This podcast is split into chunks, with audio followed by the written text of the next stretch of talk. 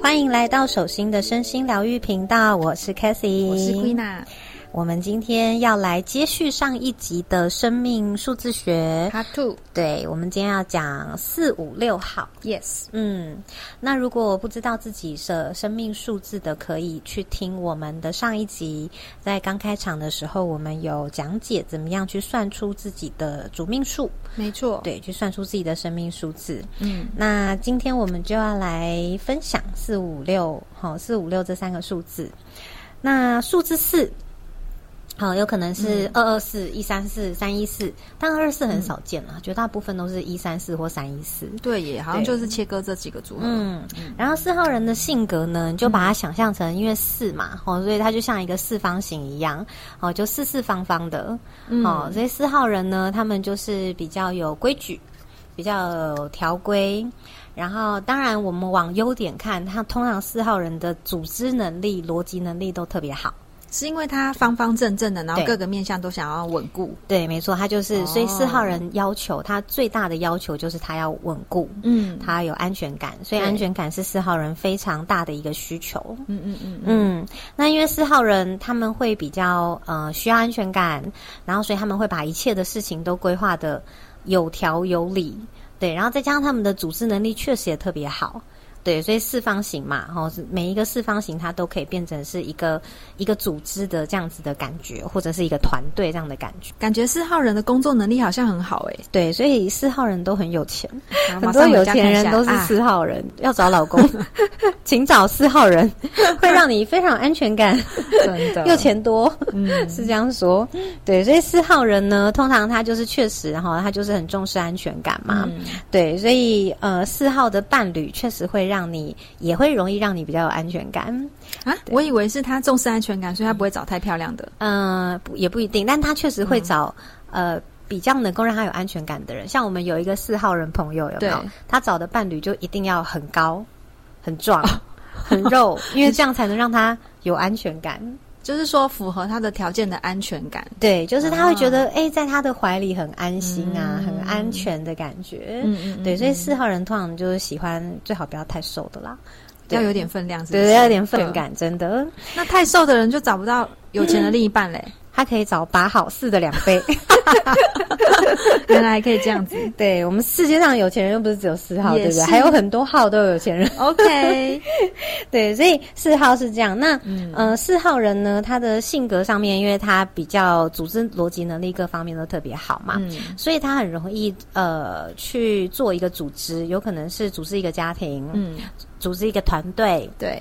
然后组织一个公司、企业，然后甚至是一个国家，哈，他们就有这种家国的概念嘛，一个组织、一个团体的概念，所以他们喜欢打团体战，喜欢组建一个自己的王国。没错，就是有一个自己王国的感觉。然后他要当国王吗？对他要当国王，真的假的？对，所以四号人他们其实蛮有领域性的，就是如果你是他的领域里面的国土里面的人呢，嗯，他会非常照顾你。所以要身为他的子民才对，要身为他的子民。他的子民就是只有他可以骂别人不能骂，只有他可以打别人不能打。哦，听起来感觉很像这个帮派的老大，所以我的小弟只能我来使唤，非常护短的。哦，对，就是基本上只要是他领域里面的人，对，不管有没有理，他就是站在他领域里面的人的那一边。嗯嗯嗯，对，他会无条件的支持里面的人。当然，他因为他有。呃，很好的组织逻辑能力嘛，这样他比较没安全感，所以他也有可能会对于他组织里面的人会比较严厉一点，会比较严格一点。嗯，对，好，就自己的小孩嘛的那种感觉。就是就是这个国家的那个规矩也很多，但是就是都在我的管辖范围，就一切都很安全。没错，所以如果你有一个四号人的主管，请你一定要给他安全感。那要怎样听他话？对，一定要听他话。嗯，听话照做，听话哎，对，那就请找五号的主管哦。OK，切换一下，对，四号主管就是你要一定要听话照做，然后嗯呃要守他的规矩，因为四号人有他的规矩嘛，他的条规，所以要守他的规矩。嗯，然后呢，你要让他知道他说的每一句话你都有听进去，所以一定要抄笔记。怎么听起来很像一个独裁的国家？就是会议上啊，或者什么的，一定要抄笔记。确实啊，因为他是国王啊。是啦，那可是我们想，那其实背后的一切都是为了要让他有安全感。哦，对，因为这是他最大的需求。但是如果你让他有安全感了，他会无条件的信任你。他就这些，他基本上他就不会管了。你要不要抄笔记都 OK，你要怎么记录他也都 OK。所以前提是你要先让他有安全感，你要先做出一点什么样的成绩，对，嗯，让他有安全感。那当他有安全感之后呢，基本上他就不会再对你有这些要求，他也不会把框架跟条规压在你身上。嗯，而且他很护短嘛。哦，所以当别人不支持你的时候，他也会无条件的支持你。嗯，可是重点要是他要他要先信任你，你要得到他的挺力相助，你就必须先听他的话，让他对你产生信任。对，然后重点是因为四号人是呃，他他是比较逻辑组织能力的嘛，所以不只是要听他话，你还得拿出证据来给他，就是你要。呃，真正的有一些成绩，嗯，对他也不是说你听他话他就会呃信任你，也不是要有凭有据，对，要有能力，然后要有凭有据，要哎，比如说这个专案真的有做到一定的成绩，他看到了，他就会开始哦，你有一个呃真的可以把事情做好的这种证据的时候，他就会慢慢慢慢的愿意相信你。是不是听起来其实四号人蛮理性的？对他其实非常理性，对，所以他就是呃分析能力、组织能力，然后他其实确实是非常理性的。那当然这些也都是他的天赋啊，所以你看他就能够组织一个一个企业，组织一个团队，组织一个国家，就是因为他有这些天赋。所以很多老板都是四好人，对，很多老板像张忠谋哦，对，非常那个很厉害的，对，那他就是四好人。对，然后呢，我发现像那个川普。川普也是，对，也是四号人。美国总统 金正恩也是四号人，是哦，嗯，所以你看，他们都有一个有一个国，有一个家，一个组织的一个概念，有没有？所以真的，哎，就是特别容易，就是会是四号人，他特别容易会是一个这样的角色。那四号人如果在职场上不小心当了一个小喽啰，就是说一般一般人的话，他的呈现是怎么样？他有可能就会是一个很会把事情做得非常好的人，嗯，对，就是分门别类的，然后把这些事情通通做得非常。所以也有很多会计啦，或者是行政相关的人，他们其实也很多人是四号人，需要细心跟组织的，对，然后他需要有一定的流程的，嗯，对他不能就是。呃，很随便的，或者是好像没有框架、没有流程，这会让他们没有安全感。对，所以他需要进到一个有有流程的组织，嗯，对，里面，那他就会觉得舒服一点。嗯，那如果他身心失衡的时候，比如说，如果是他觉得很没有安全感的时候，嗯，然后他身心失衡的时候，他有可能就会特别容易生病。OK，因为他的四号人的身体是特别敏锐的，嗯，特别敏感的，所以他就会特别容易生病，或者是特别容易发胖。为什么四号人身体很敏感？因为四号人的整个能量在身体，全身。哦，对，像我们那天讲那个三号人的能量在耳朵跟嘴巴嘛，对对对。那四号人就是在全身。OK，对，所以他当他没有安全感的时候，他会全身发胖。是哦，所以四号人只要从他的体型就知道现在他有没有安全感了。对，就是四号人他的课题也是安全感嘛。对，所以嗯，确实这个议题对他来说会比较重要。嗯嗯。那如果一个四号人他特别瘦或特别胖，其实都是代表他可能有一些失衡的状态。嗯。然后他在失衡的时候，因为很没有安全感，所以他的控制欲有可能就会比较强。哦，嗯，他就会希望凡事在他掌控之中，因为他没安全感嘛。除非你能够让他很有安全感，嗯，对，所以他在失衡的时候，他的控制欲是非常强的。他不只是控制别人，他也很强迫自己。感觉四号人在爱情里是那种霸道总裁，怎么被你讲好像有点浪漫？啊，保护我！对，他就确实有一种这种感觉。OK，然后四号人呢，其实也非常强迫自己的，嗯，所以当他们在失衡的时候，他们会呃很自律，对，然后他们会强迫自。自己做不这么喜欢的事情，嗯，对，所以他的控制欲不是只有展现在外外人身上，他们也会在自己身上展展现很强烈的自我控制。那他要怎么样给自己安全感？他就要第一个是他要去看见他自己，他四号人一定要学习探索自己，嗯，就是他需要去看见他自己真正的天赋，然后他需要去看见他自己真正会让他开心的事情跟让他不开心的事情，他需要对自己有相对一定的了解。很适合从身体去做觉察，对不对？对，它可以从身体的反，因为它身体的能量特别敏锐嘛，所以其实呃一些身体健康的产业，其实真的是蛮适合四号人的，或者是一些疗愈身体疗愈的产业，都会蛮适合四号人的。他可以从那个过程中去做比较深的自我探索。那他当他能够，其实要让四号人有安全感，第一最重要、最主要的，当然就是他自己要学会建立他自己的安全感嘛。对，哦，那他如果能够很深的自我探索。然后很深的了解自己，认识自己，知道自己是谁，然后非常肯定的知道自己的生命道路，他就会有安全感。嗯，呃，如果你身边有四号人，你想要给他安全感，那首先第一个就是你一定得拿出这个证据的能力，让他知道你 OK，你可以。好，那第二个就是你可以去观察四号人的需求。嗯，他们其实会在。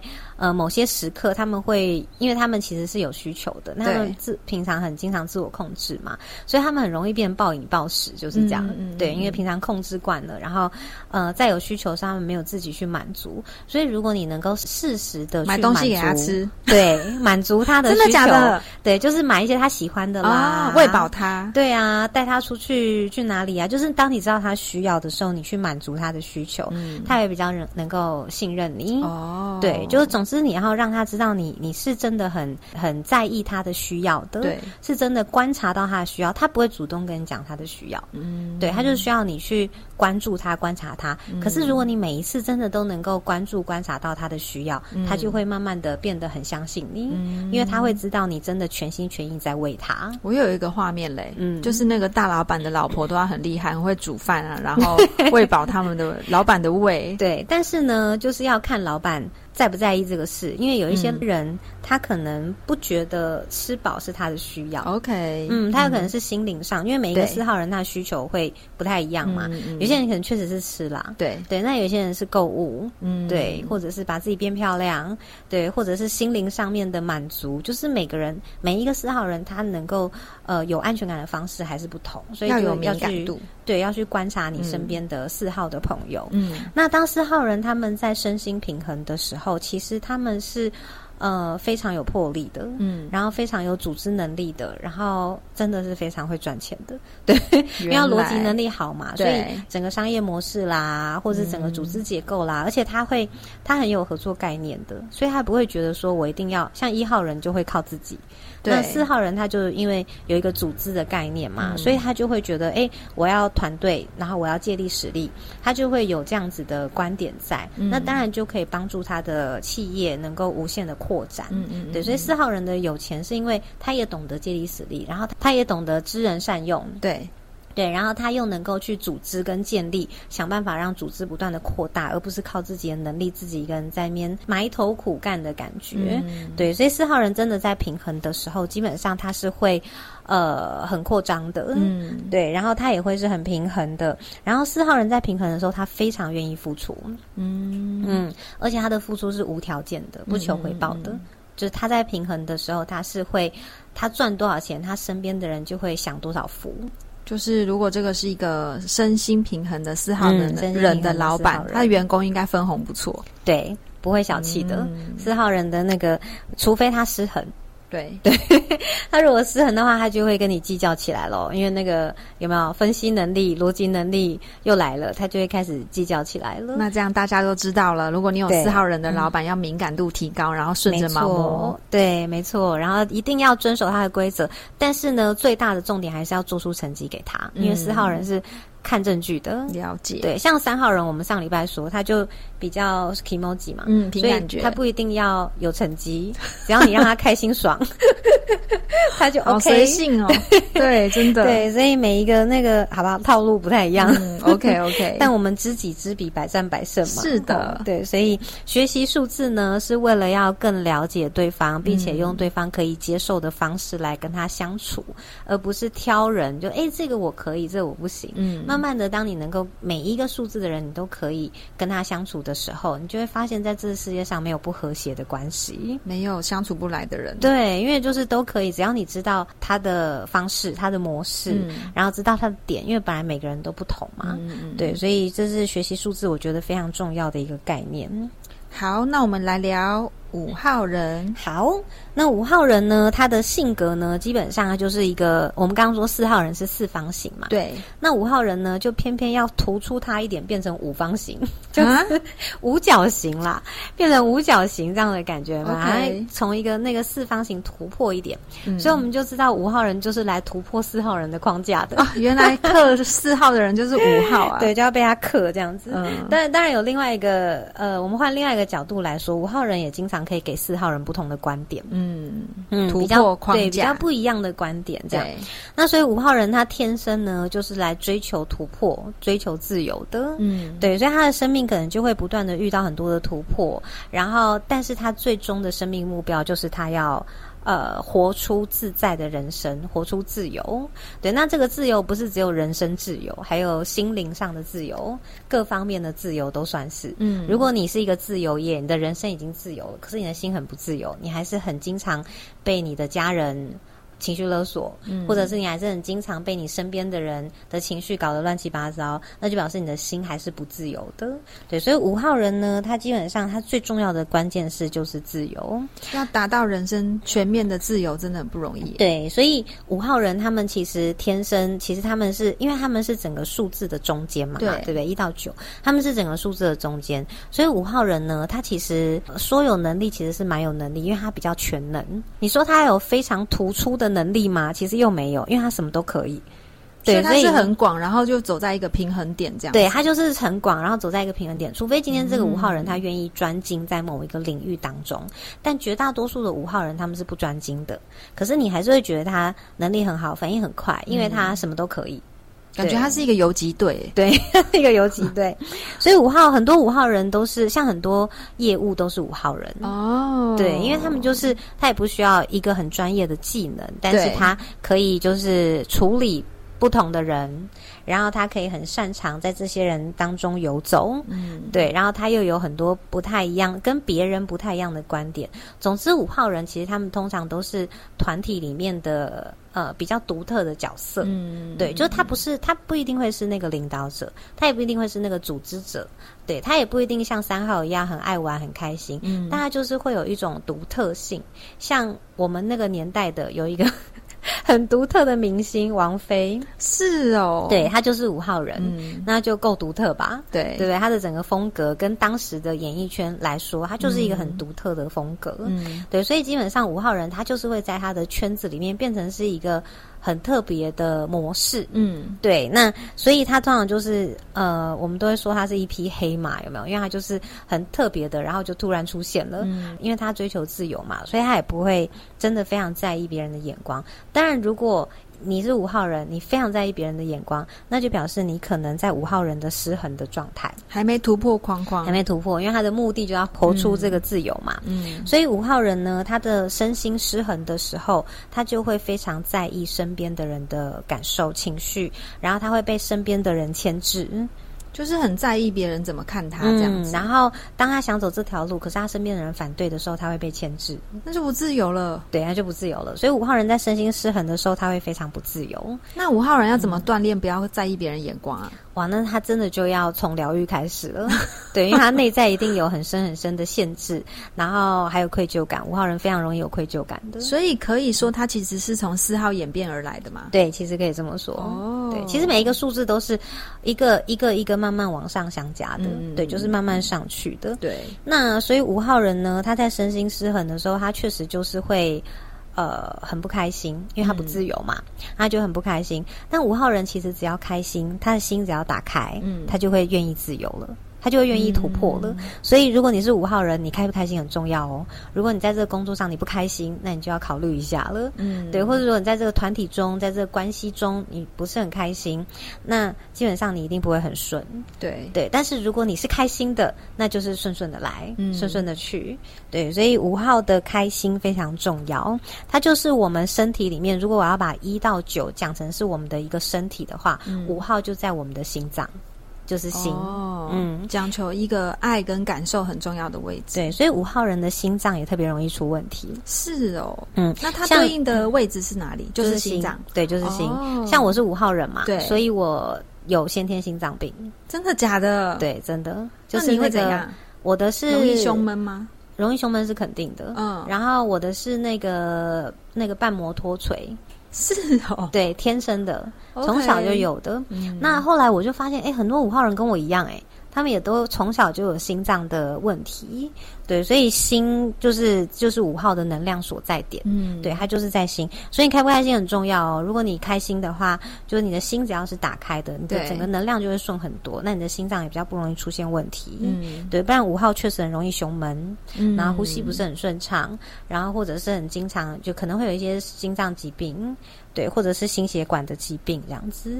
对，那像你是五号人，我们可以小小拆解一下，比如说是什么四一五还是三二五这个的差别嘛？好像我是三跟二组成的五嘛。对，然后另外一种五是四跟一组成的五嘛。嗯，那所以三二五、二三五我们就一起讲，然后四一五、一四五我们就一起讲。嗯，那因为我们其实可以回归我们前面聊的，比如说呃三二五就表示我同时具备三跟二的五。对，那三就是我喜欢追求新鲜好玩的事情。对，然后二就是关系。嗯，所以我的自由呢，也不是自己一个人在那边自由。对，我的自由是那种我需要有关系的、有人的、一起的，然后去做一些新鲜好玩的事情。对，那这个就会是我追求的。那如果是一四跟四一就刚好不一样了，他的自由呢，就是要。突破它的框架了，因为四是组织，四是框架，对，那一是自己的突破，所以他不一定会在关系上面去找到自由，他可能会需要突破自己的一些呃，我们刚刚讲四号人的一些条规嘛，哦，所以他会需要突破自己的一些条规，然后找回他自己，对，因为一是自我嘛，那三二五的人他就会需要呃，他三二五的人相较之下，其实他比一四五。更容易有关系上的议题，因为他有二，对，所以他有可能会需要去处理一些关系上的议题，对，然后呃，透过说话，所以三二五的人确实三二或二三五的人都蛮适合，对对对，表达能力都比较好，所以他们多半都会做讲师啦、业务啦这种需要表达的这种这种行业。那四一五他们就比较 focus 在自己身上，其实简单说，就四一五只要把自己处理好就好了啦。好像比较容易一点，哎，也不一定，有些人可能会觉得很难，或者是突破框框很难，这样。对对对对对，所以他只要 focus 在他自己身上处理好就好。那三二五就会比较容易是在关系中的，OK，对，能够在关系中有和谐的关系，有好玩有趣的关系的连接，对三二五来说是非常重要的。那另一半带给五号人开不开心，好像很重要，很重要，对，非常重要。所以如果另一半经常让五号人不开心的话，他可能就会追求自由了。变成自由，怎样会让他不开心？他有点吗？嗯，有啊。每个五号人的点可能会不太一样。OK，对，所以就要看他的点是什么。我以为是说限制他自由，比如说管东管西的这种。哦，那个肯定不行啊！这一开始就被淘汰了，完全没有入榜，就完全没有，完全不会变成另一半。OK，没有这件事，这也是 对，因为这个这个太束缚了，就没办法。那所以五号人呢，他们其实在身心平衡的时候，基本上他们会是有很好的表达能力、沟通能力，然后他们可以去。呃，在一个组织里面，他们比较容易是突破框架的那个人，嗯，比较容易是拿出一些新方案的人。然后五号人通常行动力也不错，所以他可能就会去执行了，感觉蛮灵活的。对，所以五号人是属于比较灵活派的，真的是游击队。对，然后他们也不太喜欢在一个制制式的框架下做事。比如说四号人，他有一些流程的框架，他才有安全感嘛。嗯，那五号人他就在有呃制式的框架下，他反而觉得很束缚，很绑手绑脚，所以他很适合就。是那种工作上给他很多弹性，最好是 freelancer 的那种。对对对对，或者是他的主管或者他的老板能够给他一定的空间，这对五号人来说很很重要。就他很需要个人的空间，所以你看哦，五号人是有空间他才有安全感，对；四号人是有框架他才有安全感，完全不同的面对。所以你看，就跟我们内在我们的自自我就很重要了。所以外在有很多人会觉得框架不好，但其实对四号人来说，框架很安全。那会不会像？四一五的人，他其实会觉得有一些框架是反而让他很自由的一个一件事情，有可能。对，也有可能，所以就要看，但他的生命是要活出自由嘛，所以基本上他只要能够觉得自己自由就没有问题。OK，对，好，所以这是五号人。那五号人他是非常需要自己个人的空间的，所以如果你有五号的伴侣，请给他个人空间，实际的空间也要，实际的空间也要。OK，对，然后心理的空间也要，哦，就不要管的太多。他好像有一个座右铭叫 “不要管我”，哎，不要管我，好像很常说。让我回想到你前前几集说那个。一直在敲你们，哎，在干嘛？对，不要烦我，这是我个人时间。OK，对，所以这就是五号人，他需要一个自己的空间跟时间，不然他会很憋屈，好像白巫师哦。对，而且五号人他会，他要的空间还不能小啊，还有分哦。对，如果你要，比如说五号人去租屋，你要他租一个很窄的、很小的，或者是他会很忧郁哦。对，他会很闷哦。是一个要住豪宅的五号，至少要有大一点的空间啦，不一定要很豪华，但是至少要那个空间感是不压迫的。所以五号人其实是很害怕压迫的空间的，不管是窄还是矮，对，也不能太矮这样子。嗯，好，那接下来就是六号。六号人的性格呢，其实六号人就跟天使一样，所以六号人对，所以六号人很爱付出，很喜欢付出。哦，是那种很喜欢对别人好的帮助别人的那一种。所以六号人呢，他天生就有呃爱的议题。嗯嗯，然后他们是他们是非常。其实他们的本质是非常单纯，然后非常愿意付出，然后非常喜乐，然后非常有爱的，对。但因为他的课题是爱，所以他也经常会在爱中，呃，受创，嗯，受挫，或者是在爱中觉得失衡、受伤。这这就是他们生命中会不断遇到的议题。所以六号人他们的情感关系特别不容易。是因为他们也会有一些关系的议题嘛？对，因为他们的议题就是爱嘛。哦，对，所以他们很渴望爱，嗯，他们也很愿意付出爱，嗯。可是你看哦，当一个人他很渴望爱，又很愿意付出爱的时候，他的付出就会带条件，嗯，因为他渴望爱嘛，然后他又无条件的付出，他又很喜欢付出，所以他就会希望对方能够给他一些他想要的，对他想要的爱的感受。对，对，有时候可能只是一种感受啦，对，但他就。会嗯，希望能够有这样子的回馈，嗯，对，那那个就是他对于爱的需求跟渴望。那但是你们知道，因为每一个人就是对爱的诠释不太一样嘛，所以有时候我爱你的一些模式，跟我的另一半爱我的模式有可能是不同的。那这对六号人来说，就会是一个很困扰的议题，嗯，因为他认为的爱，当跟他另外一半认为的爱不一样的时候，他就会觉得，哎，为什么另一半是用这样的方式？来对我，为什么他不能怎么样怎么样怎么样来爱我？对他就会有这样子的状态在，因为他会认为他另一半的模式、爱的模式应该要跟他一样。所以六号人有点难全面性的嘛，他会只会从自己的角度出发的感觉，对，因为他很渴望爱嘛，对，所以他也会用他的呃角度去付出，嗯，然后他会呃也很希望对方能够符合他的期待，对对。那再像六号人是有点完美主义的，是哦，对，六号人通常六号人都蛮完美主义的，嗯，所以他们会对于他们的伴侣是有呃蛮高的期待的。或者是对于他们身边合作的伙伴啦，就是比较亲密的人啦，哦，他们会有比较高的期待，所以当你没有符合他的期待的时候，他就会在爱感觉受伤，或者他就会有可能会有一些情绪。那就是说他有错误的期待，他就在爱里失衡喽。对，所以为什么我刚刚说，哎，其实呃，他很容易把自己的模式，就希望对方也用。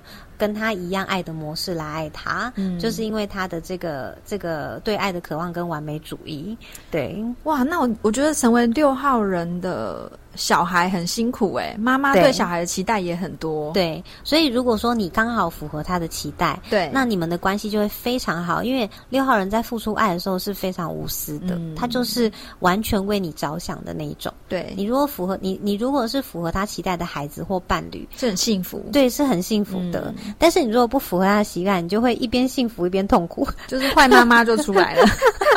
对，我们又在看韩剧，又在追剧。对对对对对，所以六。六号人呢，他其实特别容易卡在呃情感的关，嗯，就是爱的关、情感的关里面，特别容易卡在这个里面。那它对应的部位是哪里啊？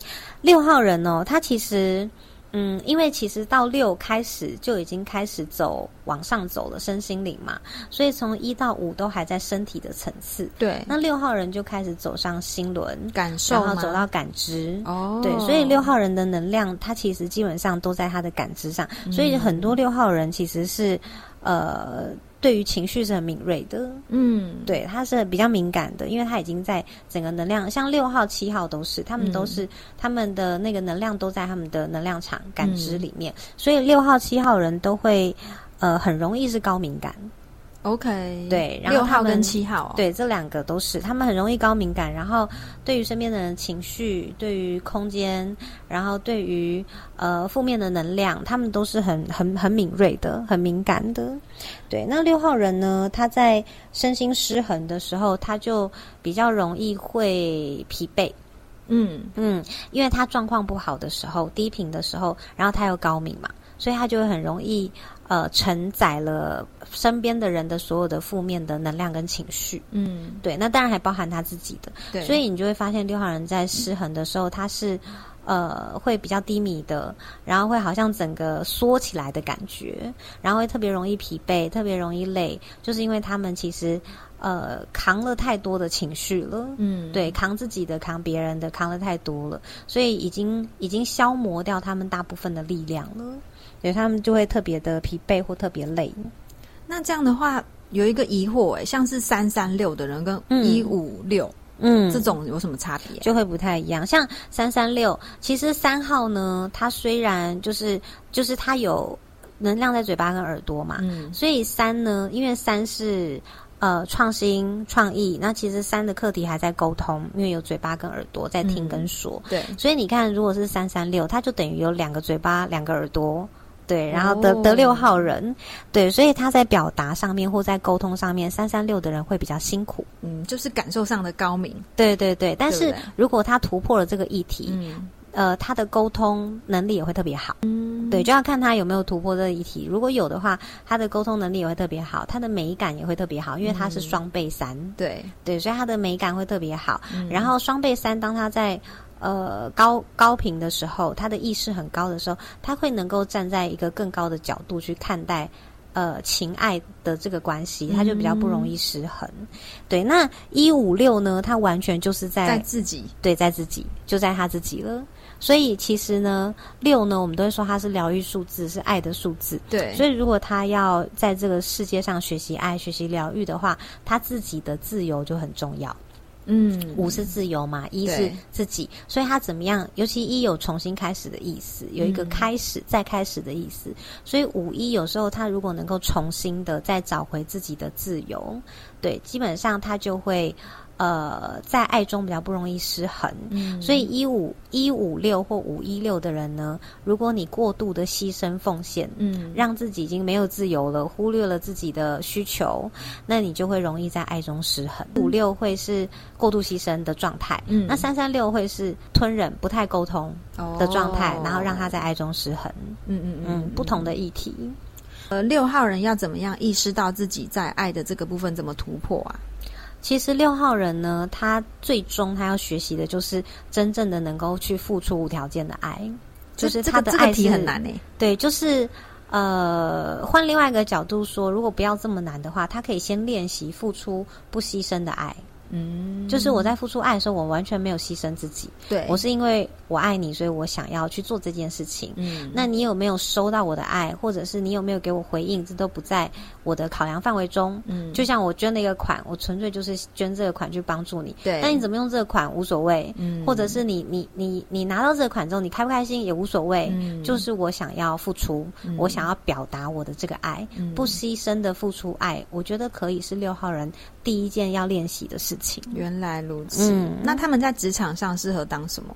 其实六号人很敏锐，然后他们很温柔的，然后他们也因为他是两倍三嘛，六六号，所以其实通常六号人他们对于美美的事物，比起三号人又在更高一个等级。嗯，对，这个等级怎么分呢？就三号人只要漂亮就好了。对，但六号人除了要漂亮，他还要品质，所以他用的东西不能差。就是说，他要质感很好的、漂亮的东西，它要质感很好的。然后三号人可以廉价的，那对对对，廉价的东西只要漂亮就 OK，他只要看起来顺眼爽就好。但是六号没有，他除了要看起来，还要摸起来也不错。哦，在乎那种质感啦。对，所以六号人他们通常对于美的要求，所以其实很多六号人都做美的行业啊。哦，嗯，他就会做呃，比如说。比如说化妆、彩妆，或者是做服饰、服装，感觉适合当什么婚顾之类的。对对对，那一类关系的那种，没错。所以六号人他们其实是蛮适合做这种爱的产业、疗愈的产业，或者是这种美的产业，都是六号人他会他会有的状态。他可以他他的天赋啦。对他这些呃。辨别上、辨识上，就是比一般人来的更敏锐。嗯，对，所以很多六号人他们的这种美感，你就会觉得哇，特别高级，就是对，特别特别的不同这样子。对，所以这是六号人。那六号人身心平衡的时候，他是真的可以呃付出不牺牲的爱。对，然后他会有一个很健康的界限，然后他是真的可以像天使一样的去无条件的付出，然后去爱每一个人。对，所以六号人在平衡的时候，他的爱是喜悦的，而不是有压力的。对，有些人付出爱是有压力的嘛，但他在平衡的时候，他是很喜悦的付出爱，很快乐的，很开心的。然后他是他的，其实六号人如果。呃，身心平衡，基本上从他的关系，他的关系一定都是平衡的。嗯，对，就是从关系可以看得出来六号人有没有平衡。你是说看他在他的关系里开不开心，快不快？如果他还有一些不太和谐的关系，那他的身心通常都。呃，不会是完全平衡的。但如果你看到一个六号人，他的每一个关系都很平衡，比如说伴侣关系很平衡，父母关系很平衡，然后然后同事关系、主管关系各方面的每一个关系都很平衡的时候，这个这个六号人他一定是身心平衡的，代表他现在就是一个很成功的天使。对，没错。所以他在生命的各方面的关系上，只要能够是和谐的，对，这对六号人来说就是一个非常有力量的平衡。嗯嗯，所以六号人要很有智慧，有吗？很不容易，真的。我们越往上走越不容易。对啊，好难哦。